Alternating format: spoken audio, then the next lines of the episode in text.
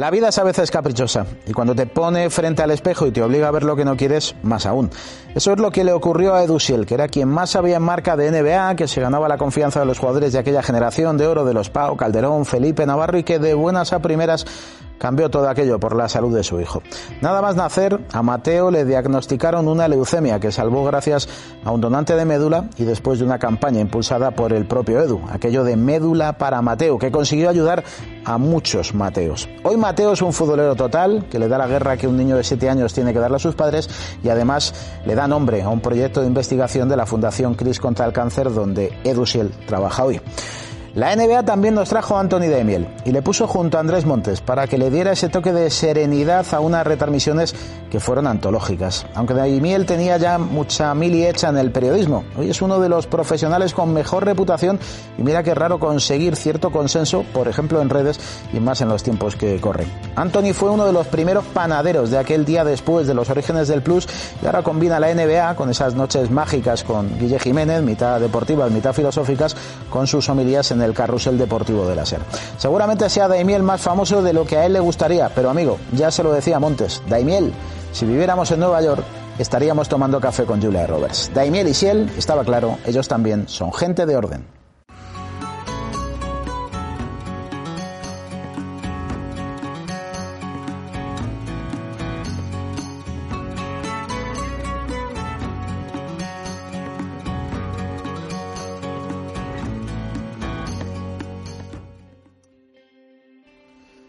Me gusta que hayáis venido porque sois algo así como dos antihéroes. Es decir, no habéis querido ser mediáticos y sois súper mediáticos. Anthony es un rostro reconocible del deporte en televisión y además muy bien valorado. Y Edu después de muchos años ahí en la trinchera, de repente un día, por una situación personal, deja todo lo que tiene que ver con el premio deportivo y se convierte en una referencia en su campo.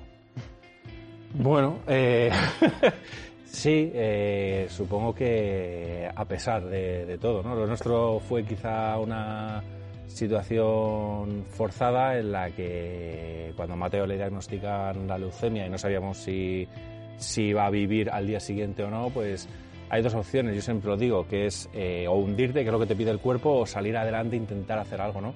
Y luego pues apoyados de, muchísima gente, de periodistas como vosotros que también lo apoyasteis y deportistas, hicimos el movimiento de médula para Mateo para concienciar de, la importancia de donar médula, que era el objetivo, ¿no? concienciar para que cualquier Mateo del mundo tuviera más oportunidades. Pero sí, bueno, el prota es Mateo, que de repente estaba ahí en el telediario de Rusia en Israel, de repente Guns N' Roses tuiteando a favor de Médula para Mateo. Entonces... Escucha, en el Madison Square Garden, José Calderón haciendo allí... Bueno, bueno, brutal, brutal. José Calderón, el día que se presentó con, con los Dallas Mavericks, eh, ahí en el Jumbotron gigante ese que tiene Mark Cuban, que mm. es eh, más grande que este plató, tres veces más. para ver los partidos sí, con los colegas. o para jugar a la Play. sí, sí, ahí. La verdad es que, bueno, brutal. Y bueno, pues siete años ahí pese a que hubo quien dijo que, dejaríamos de seguir concienciando, el innombrable, eh, siete años después ahí seguimos, seguimos concienciando. Y Anton, tú eres súper mediático, pero a ti no te gusta, ¿no? No me gusta, pero sigue sin gustarme. Lo que pasa que pero, me es una realidad me estoy empezando a dar cuenta que a lo mejor es que vende mediáticamente ser antimediático. ¿No? Pero. Entonces, como, como Kobe, ¿no? Cuando puso ahí su primer tweet que era el antisocial está aquí, ¿no? sí, no. Sigue sin, sin gustarme mucho. Y eso que. A ver, todos somos conscientes, los que llevamos unos años, que esto ha cambiado mucho y que digamos que la evolución ha sido a, a que se prioriza mucho el personalismo. Es decir, ahora eh, seamos autónomos, empresas, todos somos los que más o menos llevamos tiempo y, tenemos una función pública dentro de la comunicación deportiva, todos somos una empresa, por así decir. Entonces, no cabe duda que, con las redes sociales, con los nuevos formatos y todo eso, eh, conviene laboralmente eh, que te siga gente, que haya gente a la que le gustes y tal, ¿no? Pero, pero sí, yo esto de, digamos, el reconocimiento, que, que ya haya gente que diga, no, es que Daimiel ha dicho que no sé qué y se lo diga a otro y tal, como que no, no es un, una inquietud mía que salga de, de muy dentro de mí. Sí. Eh, todo lo que tiene que ver con la NBA o con el baloncesto? Es decir, no, hago la pregunta al revés. Todo lo que no tiene que ver con el fútbol es que es que está mejor visto. Lo digo de cara al espectador, al oyente, al lector de un periódico. Yo creo que el fútbol vende por sí solo y yo creo que Anthony, que para mí es referencia en, eso, eh, primero con Andrés, inolvidable, y con Guille hacen una pareja que es brutal. O sea, la gente yo creo que no consume NBA, yo creo que la gente ahora consume a Anthony y a Guille, porque estar hablando a las 4 de la mañana de un Indiana Charlotte es complicado y mantener la tensión ahí, que si las fotis, que si no sé qué, y todas toda, toda la, todo el envoltorio que le ponen para un producto que es muy bueno, pero que hay que venderlo muy bien y aderezarlo y, edulcorarnos muchas veces la, la, vida, ¿no? que yo creo ya bastante complicada es, yo creo que lo hacen de, de lujo y son referencia para eso. Seguramente con otros deportes, eh, digamos que, que puedes construir eh, una trayectoria. Y con el fútbol, el fútbol te requiere rendimiento inmediato eh, y salir cada día a hacer el mejor partido posible y eso requiere o exige muchos riesgos. Digamos que mm, en la mayor parte de los, de los medios y tal, yo creo que hoy en día el, el periodismo futbolístico que, que mejor resulta eh, digamos que es algo muy comercial. Eh, traspasado a la música sería el reggaetón. no, yo creo que claro, yo creo que hay mucho reggaetón en, tanto en la radio como un poquito en prensa y sobre todo en la televisión a la hora de cubrir el fútbol. Pero por ejemplo, a ti en redes, Anthony, si tú haces un juicio muy exhaustivo y muy crítico, por ejemplo, sobre los Orlando Magic, no va a pasar nada. Ahora, si lo haces del Atleti, te va a caer. Sí, sí, me cae, me cae. Eh, cuando lo hago. Pero sí, eso es, es así, pero eh, hay que tener en cuenta que digamos que el, el frentismo, el forofismo, todo eso, eh, es una red que se puede extender y se va extendiendo a otros deportes. Y, y, yo ya noto, cosa que no notaba hace 20 años, que hay verdaderos fanáticos de Celtics, que bueno, siempre ha habido mucho en España y tal, de Lakers, de no sé qué, de ciertos jugadores eh, entonces, cuando tú haces un juicio, más o menos que yo trato en, NBA de hacer juicios que yo haya llegado a esa conclusión para hacer ese juicio a través de un análisis previo, ¿no? Algo que es tremendo que haya que explicar, pero, pero que bueno, que debería ser siempre así.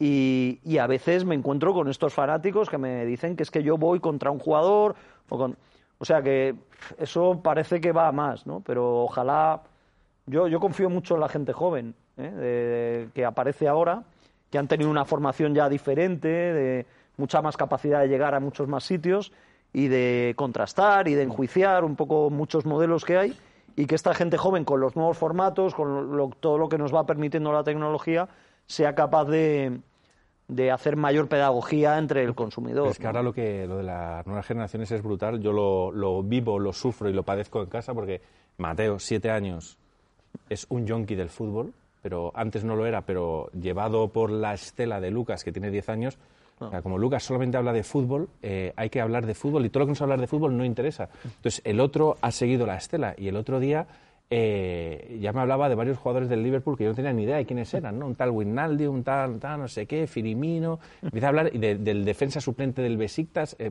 y luego porque ellos se informan todas las mañanas por un par de informativos que hay ahí de YouTube por las mañanas.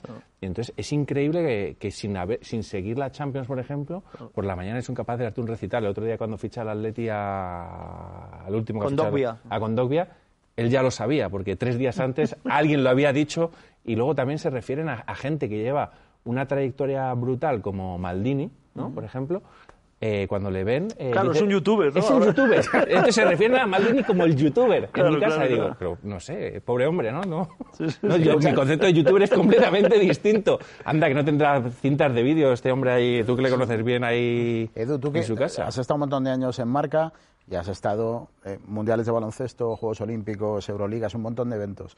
¿Le diste el marca leyenda a Michael Jordan? no, a Karim, a Karim. A Karim, yo, yo, a Karim Abdul-Jabbar. A Karim, a Karim. Claro, bueno, y, y, Karim alucinó, ¿eh? porque el día que se lo di eh, fui con Juancho Gallardo y entonces eh, empezamos hablando eh, con Karim era muy serio, porque Karim, tú lo sabes, Sí, él sí, sí. no se habla con la prensa después de de de- de un all-star que tuvo, que no le votaron, entonces él odiaba a la prensa y me lo advirtieron, la gente de NBA me lo advirtieron. Y entonces eh, a mí no se me ocurrió otra forma mejor que entrarle que le pregunté un poco sobre su figura, ¿no? Eh, me habló de Jackie Robinson, le dije, ah, bueno, el jugador de béisbol, entonces ya se impactó un poco, ¿no? Entonces estuvimos hablando de las barreras raciales y le dije, bueno, Karim, eh, yo solamente quiero decirte una cosa. Nosotros, máximo anotador de la historia de la NBA, el inventor del gancho, no sé cuántos All-Star, le recité ahí durante 20 minutos su historial. Digo, pero yo particularmente me siento muy orgulloso de poder darte este marca leyenda por tu carrera de actor. Entonces se, le, se quedó bloqueado. Yo creo Juancho estaba Y preguntando. lo, y lo aceptó. Juancho se quedó así bloqueado eh, y, y dijo, hombre, claro, es que Karim Abdul-Jabbar, aterriza como puedas, ¿no? La- luego la película está con, de- que se daba de, Sí, de leches con, con, con Bruce Lee, que era íntimo amigo suyo. Estuvimos hablando ahí un buen rato y luego me llaman los de la NBA y dice, oye, que nos ha dicho Karim que te demos las gracias porque se lo ha pasado muy bien. Entonces yo creo que cuando sacas al personaje de su... De, de su ámbito, ¿no? Y le sorprendes, pues A mí me pasó en el, en el hotel este que hay en Times Square, creo que es un Marriott, que Sí, eh, con muchos House. ascensores. Sí, sí, y- sí. Mar- Marriott Marquis o algo así, pero de ahí de Times Square. Y no sé si fue en unas finales o no, porque me he hospedado varias veces ahí. Eh, en unas, eh, claro, parece callado la recepción de ese hotel, de toda la gente que pasa por ahí. Y una de las veces que iba al ascensor, veo a Abdul Jabbar, que estaba ahí. Entonces se acerca una señora muy mayor, que le costaba, ¿sabes?, eh, desplazarse y tal. Karim, Karim, y, tal, y le pide un autógrafo o una foto. Y es que, o sea, le dijo que no, pero con desprecio y tal. Y yo, yo primero, claro, lo primero que piensas es, hombre, ¿cómo le di- a una señora tan mayor? Y luego me di cuenta, si es que es igual de mayor que él. Claro, claro él le dijo a una eh, como él, ¿no? Pues que no, lleva toda la vida diciéndolo. Eh, no, te iba a preguntar, Edu, que si lo echas de menos, si echas de menos el periodismo, echar de menos todas Eh, esas no. batallas o no. No, no, porque eh, lo que echo de menos es eh, lo- la gente con la que yo tenía relación, los periodistas, que la sigues teniendo, y luego con los deportistas eh, siguen estando ahí, eh, los deportistas. Años y años después, yo después de dejar eh, el, periódico y el periodismo, eh, pasé a, a, a estar un poco más dedicado a la recaudación de fondos para ayudar a impulsar proyectos de, de investigación de leucemia infantil. Ahora queremos lanzar uno en concreto que se llama el Proyecto Mateo dentro de la Fundación CRIS contra el Cáncer. Y cuando hablo con los deportistas para, eh, oye, nos ayudas a impulsarlo, oye, queremos, tenemos un proyecto que queremos entrevistar, siempre están ahí y, eso es lo, más agradecido, ¿no? O saber de repente, em, años después, eh, con Calderón o con Ricky Rubio o con cualquiera de estos fenómenos. eh, está ahí. La verdad es que no, no, no lo he hecho. Yo es que creo que nunca me consideré periodista. A mí Sí, me gustaba hacer, es que a lo mí que me gustaba hacer eh, lo que hacíamos con, con- en Radio Marca ahí, en las secciones que nos inventamos con, con David, que, La, que- la guía, que- del Bon- que- la que- guía del Bon Vivant. Sí, que fue- Anthony le llamábamos para 10 minutos y estábamos ahí hora y media hablando cuando estaba en las finales. Sí, hora y pico, hora y pico, en varias finales. No, pero eso, tú has sido un Bon Vivant del periodismo, pero por eso Sí. digo, pero nada, Pero o sea, sin la cuenta corriente de un bombiván. pero no has, eso- no has sentido, no has sentido la, una mañana decir, joder, qué bien estaría yo ahora mismo haciendo la previa de una, de, de una semifinal No. de la Euroliga. No, ¿eh? no, no, no. ¿Qué va? ¿Qué va? ¿Qué va? Y, es que- y tienes una visión, pero eh, estar más o menos atento. Sí, es sí. decir, tienes una visión pesimista, negativa, positiva, te da igual, es lo que toca. Desde fuera desde empeorado. fuera. No, es que yo creo que yo desde dentro siempre fui muy crítico. Nunca creía en el formato que se estaba haciendo, siempre pensaba que había que hacer otras cosas y, y daban un poco las ganas como de, de- moverlo, ¿no? Yo siempre decía, es que a mí me gusta tener un periódico todos los días en el que no se informara, ¿no? Lo que decía eh, eh, Andrés, decía, estamos informando pues, más allá por encima de nuestras posibilidades. Yo creo que el periódico, por ejemplo, como formato, a mí me encantaría ser un periódico que te diera igual leértelo un lunes que un viernes, porque son historias, eh, entrevistas, reportajes, que te da igual cuándo consumirlo. Y al final ves que es un poco complicado hacer eso. Hay que decir que Anthony, cada vez que le preguntan sobre este tema, él da su opinión y se lía. Por lo que sea, pues como eres mediático, el, el rollo es que eres mediático antes. Entonces tus palabras, ¿sabes? Generan ahí un eco. Hace poco hiciste una entrevista en El Mundo y dijiste, Sí. diste tu opinión también sobre Bueno, cómo yo- estaba el patio y más de uno se A lo ver, tomó yo- mal. Eh, sí, pero digamos que yo tengo también una base y, una y un fundamento para pensar así, yo siempre cuento como anécdota que cuando me han invitado, me empezaron a invitar hace años eh, a centros universitarios para hablar a, a gente que quería ser periodista, ¿no? Eh, claro, yo era súper sincero con lo que yo pensaba y lo que, lo que yo... Y claro, no me volvían a invitar. Porque la gente que me invitaba, me invitaba para incentivar Ibas a una los vez, chavales. ¿eh? ¿no? Ibas una vez por la universidad. Iba una vez y no me volvían a invitar porque digamos que les, les traspasaba la cruda realidad. ¿no? Y luego ya con el paso del tiempo y viendo... eh, yo es que sí, soy bastante pesimista. Un poco en la línea de lo que decía Edu, yo creo que el, periodismo deportivo que yo conocí como adolescente, como joven y tal, como niño, pues yo creo que en, en términos generales, eh, a la hora de, la esencia del periodismo, que es transmitir, que es darte claves para que tú, por ejemplo, ahora tú que estás eh, en televisión, al final el espectador eh, vive ese término que se ha utilizado hoy tanto, una experiencia, ¿no? El rato que esté viendo la televisión y desde el otro lado hay que ayudarle a que esa experiencia sea lo más, eh, digamos, completa posible, que tenga claves, que tenga pistas, que cuando ve una cosa le puedas contar eh, incluso algo más de lo que ha visto para explicarle por qué ha sucedido. Bueno, cosas que, que- que en realidad son las misiones del comunicador o del periodista y hoy en día, bueno, pues se han traspasado muchas barreras, se ha buscado la rentabilidad. Yo, yo creo además que en muchos casos en la praxis es culpa de- del periodista, pero también las empresas, eh, digo por desgracia, han sido dominadas eh, por financieros. Al final no ha habido periodistas o gente que lleve todo toda su vida en el mundo de la comunicación eh, teniendo la última palabra sobre qué se hace en una empresa. ¿no? Siempre hay un tío que lleva las cuentas por encima que te dice, no, pero eso no se puede hacer, o trata de... También ha habido experiencias eh, contrarias de periodistas que se han pensado que eran directores financieros y creo que el resultado ya, incluso claro, peor. claro, claro. Sí. No, no, el periodista a la hora de encontrar el contar- equilibrio, claro. Sí, sí. Pero yo creo que yo creo que he vivido en algunos modelos en los que sí que la, opinión de- del, experto, teóricamente experto en contenido o periodista, era la, principal y se han hecho cosas interesantes a la hora de crear nuevos formatos. ¿no? Yo creo que tenemos que estar renovándonos todo el tiempo y, y, por ejemplo, yo soy colaborador de la cadena SER hace 10 años, estuve en Onda Cero antes, yo creo que la radio deportiva está bastante detenida. O sea, yo creo que hacen, hacen falta revoluciones de, de formatos de, de deporte en, en radio, ¿no? Llevamos con los mismos modelos, el programa de noche, eh, los programas de, de deporte en directo, son más o menos No, y sobre además- lo mismo. Y además una radio muy coral. El otro día estuvieron aquí Javier Ares y Ciro López, dos históricos de, de, como yo decía, ¿no? Que, que yo creo que marcaron mucho a nuestra generación, ¿no? Que Sí, sí, de sí, aquella claro. antena 3 radio de la calle Oquendo. Y yo dije que ellos habían sido los primeros periodistas deportivos mediáticos con García. Tal, y les pregunté si un García tendría cabida hoy.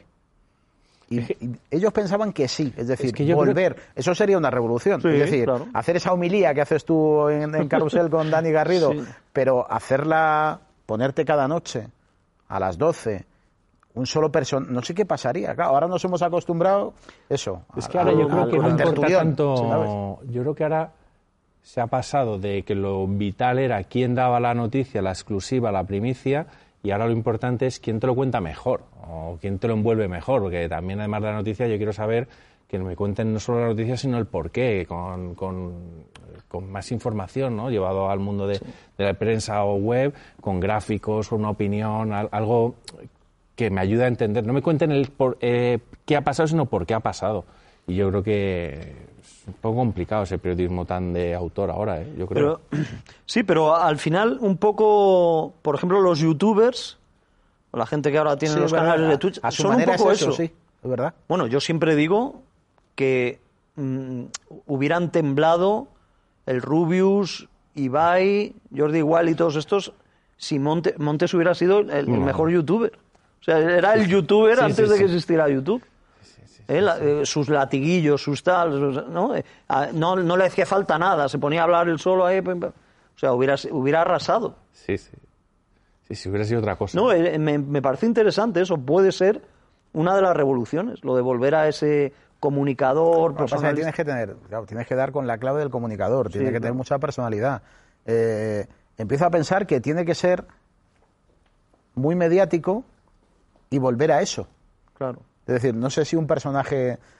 A lo mejor hay un salto de, de un youtuber de la vida, alguien que de verdad tenga ser. medio millón de seguidores en redes y que de repente diga, pues ahora, en vez de hacer el camino a, a- a la inversa, ahora vuelvo ya a un medio tradicional. En vez de ser disruptivo, me vuelvo, me vuelvo aquí. Pero no sé yo, no sé si estábamos preparados de nuevo para eso. Esa es la duda que tengo. Bueno, hay que probar, hay que probar. No, porque, porque da la sensación que todo el mundo se acostumbró un poco al ruido, ¿no? Y al barullo y al mogollón y no bueno, sé. yo creo que hay que atreverse a cambiar y enseguida el, el espectador o el oyente enseguida cambia de costumbres. Como le guste una cosa nueva, estamos deseosos de, de cosas que no prevemos. ¿eh? Porque hay tanta oferta de todo, estamos tan acribillados de todo que, que lo que nos gustan son cosas que, sorpre- que sorprenden. ¿no? Bueno, antes eh, hemos citado a Andrés Montes un par de veces, los tres que estamos aquí hemos trabajado con él.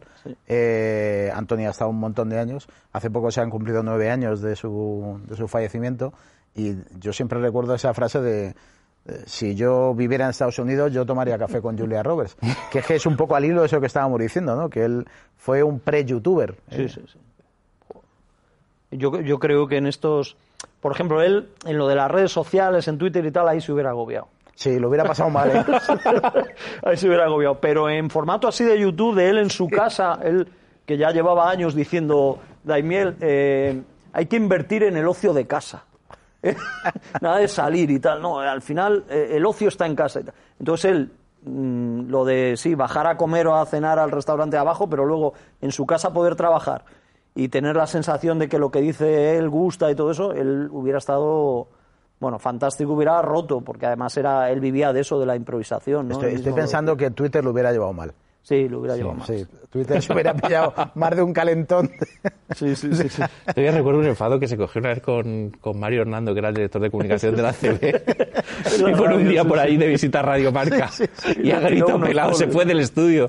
Ahora ahí la churri y, Ta- y Talavera ahí como No, fue más, alucinando. fue tal. más grave todavía, porque pasaba el pobre Mario, pasaba por allí, por fuera del... Y entonces eh, Andrés en el programa Sí, sí. empezó a decir, ¿no? Sí, sí. ahí viene, ¿eh? Sí, sí. ¿Qué? ¿Qué? ¿Qué? Entonces, ni el oyente entendía nada, ni Mario el pobre entendía nada tampoco, porque estaba al otro lado del cristal y no escuchaba nada, solo escuchaba. Veía a Andrés que le hacía así, ¿sabes? Pero el, el oyente de aquel programa, que era No sabes cómo te quiero en Radio Marca, pues pasó un buen rato, porque no entendía muy bien qué estaba pasando, pero le pareció que dentro de la eh, línea editorial, pues que aquello pegaba. Sí, sí, pero era genial. Era un, era un programa ahí, nació de la improvisación eh, y que. En el que Sí, luego. llamaba, el- llamaba a los futbolistas. y los futbolistas ver. entraban. O sea, Entraban, sí. que cuando nadie entraba en la radio, los futbolistas entraban con él y yo, era mítico eso de que si haces eh, una siesta con orinal, que si pijama, que si las lentejas con vinagre, que si tal, ¿no? Era muy... Mira, yo, yo cuando en la etapa en la que yo estoy en Radio Voz con Corrochano y con Teo Pereiro, Jorge García y que estamos con Andrés Montes, Ahí conozco yo a Montes. en ahí, ahí, bueno, no, yo llevé a varios futbolistas que pidieron venir a ver el programa, a verlo, ni siquiera a participar, no querían venir a verlo, querían conocer a Andrés y venir a verlo y se sentaban allí y se comían unas palomitas mientras Andrés estaba allí contando nada. Nada, Que nada. era eso, el, el- en, en el, cuando cuanta menos noticias haya, mejor, Sí, sí, sí, y sí. en el cuerpo a cuerpo nos fajamos como Foreman. Esa era un poco la máxima, sí, sí. Que, que es un poco lo que tú luego defendías, ¿no? Es decir, Sí, volviendo sí. a lo del periodismo, que es informamos demasiado. Ah, ¿no? Bueno, y sobre todo ahora, claro, ahora ya es que la información la tiene cualquiera al instante sin necesidad de periodistas. Claro, ahora ya con las redes sociales, todo eso. ¿Tú, tú crees en eso de, eso que dijo un día Piqué? Un día dijo Piqué, a mí no me hace falta, no me hacen falta periodistas. No, no, eso yo no lo creo. Yo creo que lo que es la pura información, o sea, enterarte de algo que pasa, solo eso, es verdad que es algo que ya se escapa del mundo del periodismo. Pero a partir de ahí hay muchas cosas que sí que tienen que ser del, del periodista. ¿Sabes? Hoy en día tratar de dar, puedes dar alguna noticia, pero es, es prácticamente imposible. No, no, aguantar una exclusiva al día siguiente es, es imposible, ¿no? Yo, por ejemplo, no recuerdo la última portada de un periódico deportivo, marcas Sport Mundo Deportivo, no recuerdo realmente la última portada de decir, pues esto no lo sabía. ¿Sabes? Claro, claro, no, no la recuerdo, ¿eh?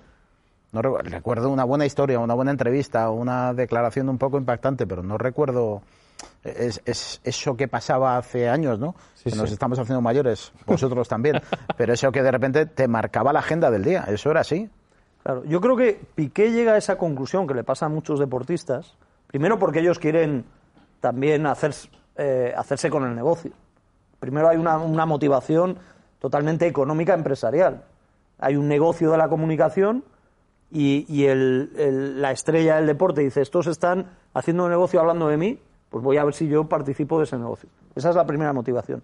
Pero luego, él está criado y educado, yo le echo la culpa de todo al forofismo, está criado y educado sobre esa base del forofismo.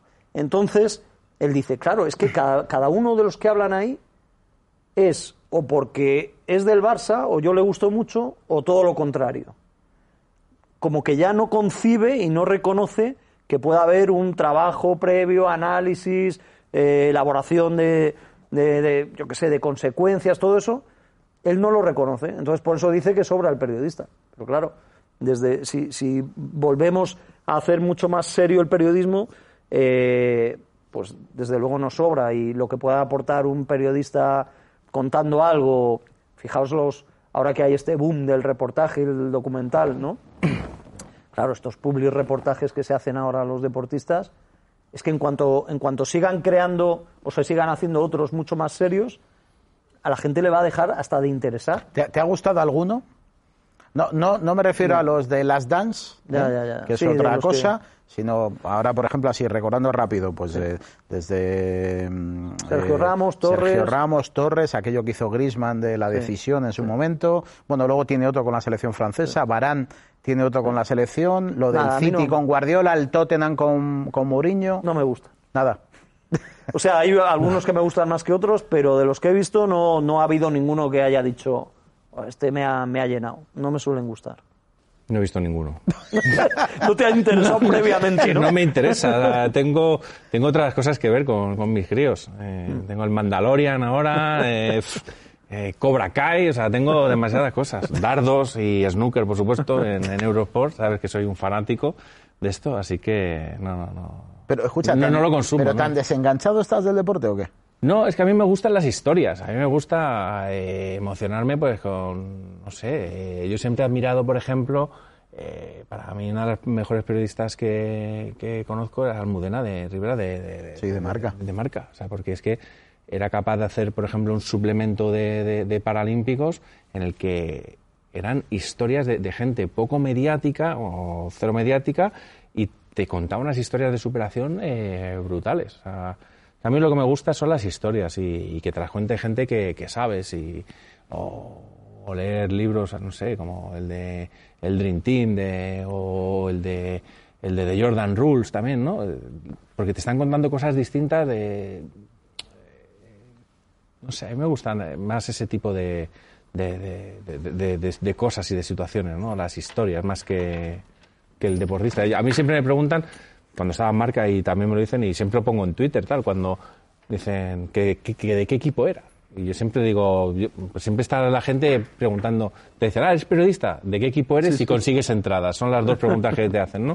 Y entonces yo siempre decía, no, no, yo no soy de ningún equipo. Digo, yo soy de las personas. Y a mí me gusta, pues, no sé, me emociona pues ver cuando Calder- eh, Pau el otro día en Halloween se disfrazaba de Chewbacca, estaba con, la- con Vanessa y con las hijas de Kobe.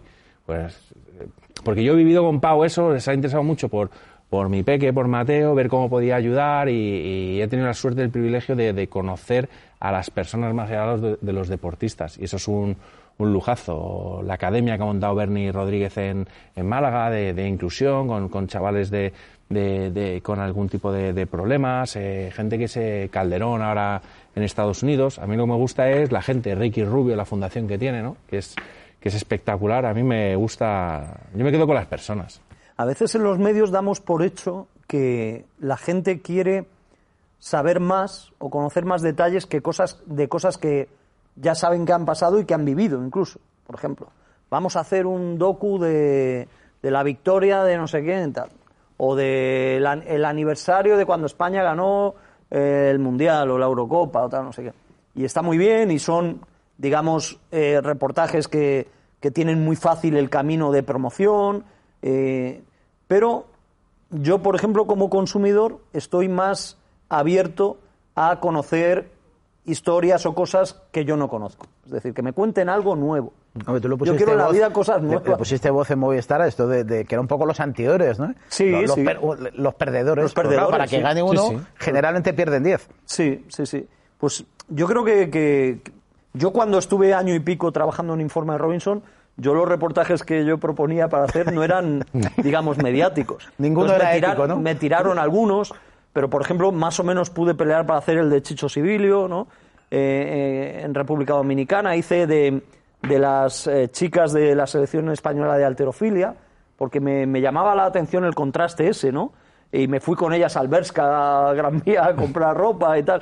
O sea, era un poco... Me gustan ese tipo de historias y, y como espectador son las que voy buscando. Oye, eh, Informe Robinson ha cambiado la manera de, de- de entender la televisión también, o realmente ha generado un producto que es muy. Mira, ahora por ejemplo que estábamos hablando de todos estos documentales y tal, donde Hay hay un boom. detrás una cantidad ingente de pasta, pero importante en la producción, eh, y no se le acerca. Es decir, es un género. Informe Robinson en sí mismo es un género de la televisión deportiva. Bueno, podríamos estar hablando mucho tiempo sobre eso.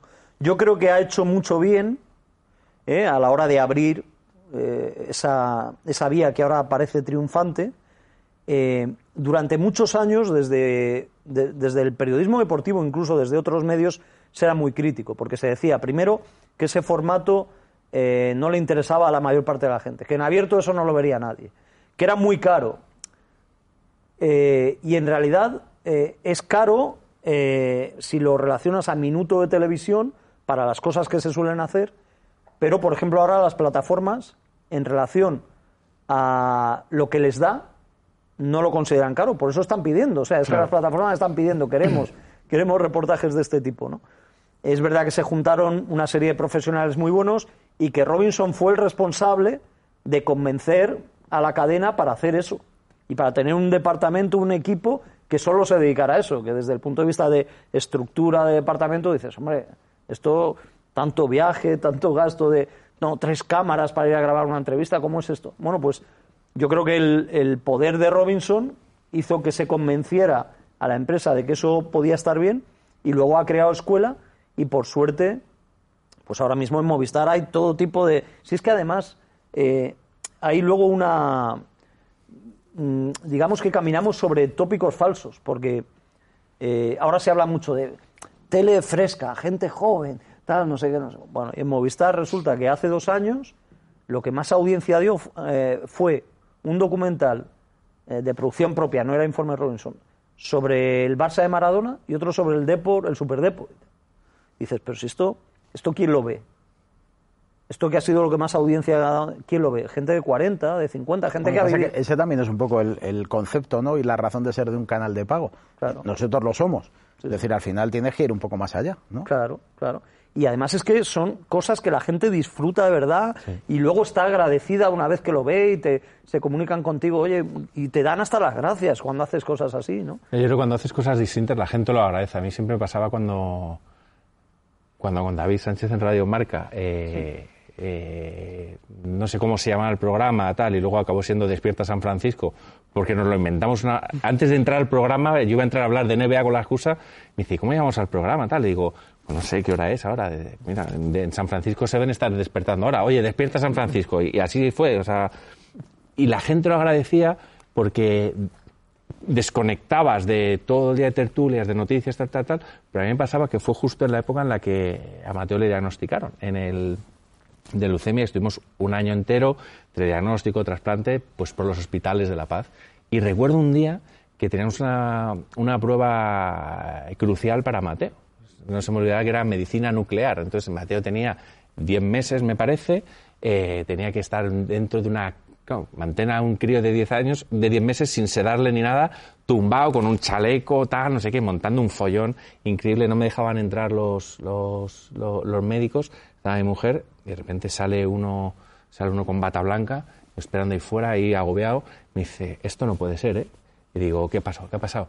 Me dice, macho, es que antes el programa era de 2 a 3 y ahora de 3 a 4. Dice, es que dile a David que lo cambiéis, ya, que tengo que hablar con Paco García Caridad para cambiarlo. tal". Y yo, ¿pero de qué me estás hablando? Que está mi crío. Y dice, tú eres Eduardo, ¿no? Digo, sí, el de Radio Marcas. Digo, sí. Pues, oye, que es que mira, de dos a tres me venía fenomenal, pero es que ahora de tres a cuatro, claro, no subo a comer a casa con mi mujer para terminar de escucharos, me cuesta un conflicto familiar. Entonces la gente yo creo que le agradece cuando haces cosas distintas y, y que se salen un poco del carril, yo creo que la gente lo, lo, lo agradece. Sí, yo lo que veo es que reímos poco, realmente. Entonces luego confundimos mucho el, el montar lío con, con reírse y pasarlo bien. Y luego hay gente también que le gusta muy poco reírse. Sí. Que se mueven muy bien ahí en el conflicto y en, falta el, fibra. y en el... Hombre, es que es más Desayunar, desayunar fibra. No, pero es más difícil, ¿eh? Eh, o sea, hacer reír es, es difícil. No, no, tremendo. Sí, sí, sí. Eh, y en cambio, ex- exasperar o exacerbar los, las emociones y los sentimientos, aunque sean deportivos de alguien, es más sencillo. Sí, Meter no. cizaña es más sencillo. no, yo, que yo ahora le tengo, le tengo mucha admiración a, a Broncano porque es que le, le fluye. Claro, claro. Es decir, le, le fluye la, la, la, la comedia, la risa. Es decir, todo le parece, no sé, eh, es un poco así ácrata. Sí, Eso- tiene la base de quitarle importancia a las Escucha, cosas. An- Montes también hubiera Montes era- hecho, sí.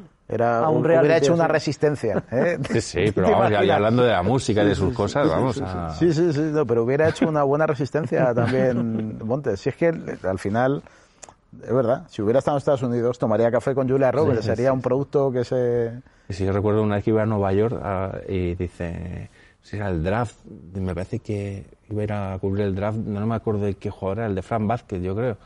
Y me dice, bueno, vete a la octava con no sé qué tal, y ahí está la, la tienda y me, y me traes pajaritas. Digo, ¿pero cuál? Me dice, da igual, tráeme 20. Digo, ¿pero cómo te traer 20? ¿De qué color? carísimas. Me dice, las que sean, tal. Dice, si no las tendréis, las tengo, pues ya las cambio, tal. Digo, yo alucinaba, ¿no? Sí, sí, sí. Espectacular. No, era un tipo irrepetible. ¿En el confinamiento has trabajado mucho la cocina? ¿Hemos eh, experimentado ahí Un o no? poquito, un poquito, pero no. He tenido otras épocas sin confinamiento que la he trabajado más. Y es que al final ha sido complicado el, el confinamiento porque había que teletrabajar.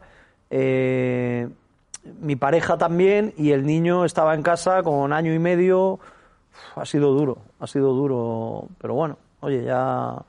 eh, eh, todo el mundo se, se conforma diciendo vamos a sacar cosas positivas de esto. Claro, bueno, Llevamos meses esperando las cosas positivas y No pero bueno, ya- la gente no se tengo ya nada claro, ¿eh? Ya. El otro día, no sé, vi un tuit por ahí que me hizo mucha gracia y luego decía eso de, de esto vamos a salir mejor, Sí, pero, todo, pero todo con I. Ponía disti.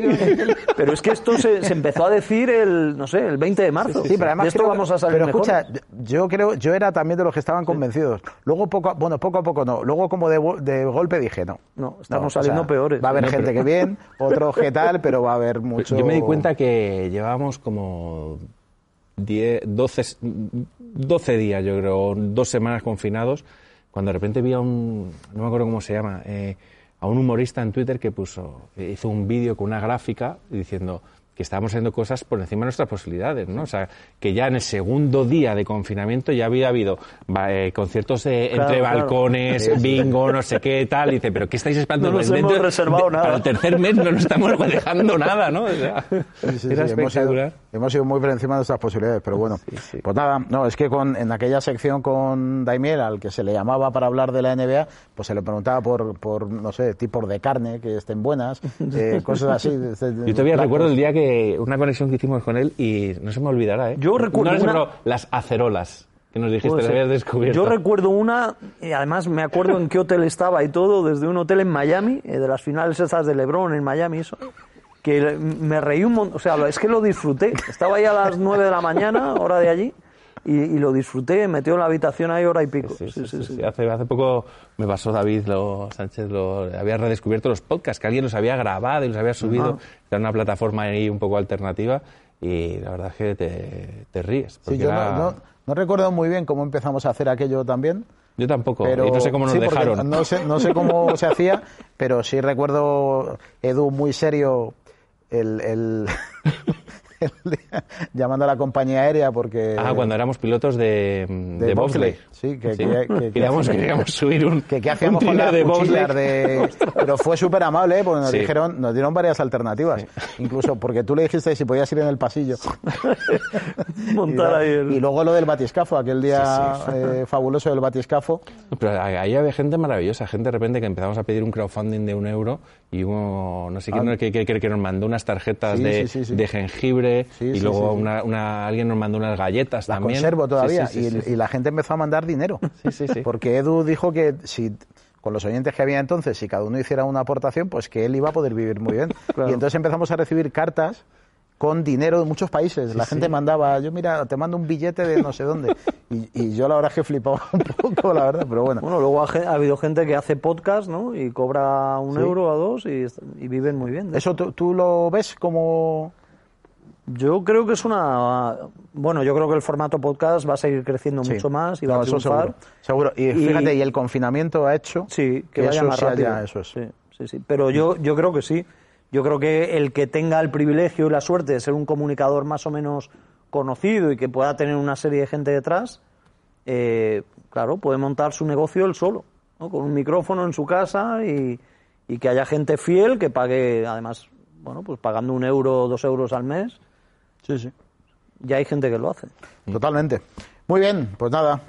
Dos buenos bombiván, así que os doy las gracias por haber venido. Gente de orden, ¿eh? Eh, Gente de orden siempre, pero gente, pero bombiván. Sí, sí. Eh, bombiván de la Eso no hay que olvidarlo nunca. Muy bien. ¿Quiere- ¿Quieres, eh, como diría Broncano, quieres vender algo? ¿Quieres hacer promoción de, Ah, bueno, de oye, algo pues, de lo tuyo? oye, pues te voy a decir una cosa. No, aprovechar. ¿Cuánta claro. gente nos está viendo ahora? Pues muchas. Tres millones y medio, Esto al final lo acabarán viendo en su momento y esto lo vamos a hacer podcast también, o sea. Ah, bueno, pues yo le digo a la gente, ahora se coja un móvil como el tienes ahí, que se vaya a una aplicación obsoleta, ¿no? Que prácticamente es el SMS que ya nadie casi manda y cuando recibes uno, pues que te han robado la tarjeta de crédito o algo, pa- algo, algo importante Para pasa, algo ¿no? malo. Pues que se metan ahí, que manden un SMS con la palabra Mateo al 28014. Y así donas un euro 20 íntegro a un proyecto de investigación que vamos a abrir de la leucemia que superó Mateo y que otros tantos Mateos no han podido superar, que se la diagnostican a uno de cada millón de niños y que vamos a abrir con, con la Fundación CRIS contra el Cáncer y con el médico de Mateo, que en su día debutó en ACB, eh, se rompió la rodilla por no sé cuántos sitios, luego se hizo investigador, es el jefe de oncología de, y de hemato- hemato-oncología de La Paz, el jefe de la unidad CRIS de terapias avanzadas y es un crack que yo creo que va a curar el cáncer.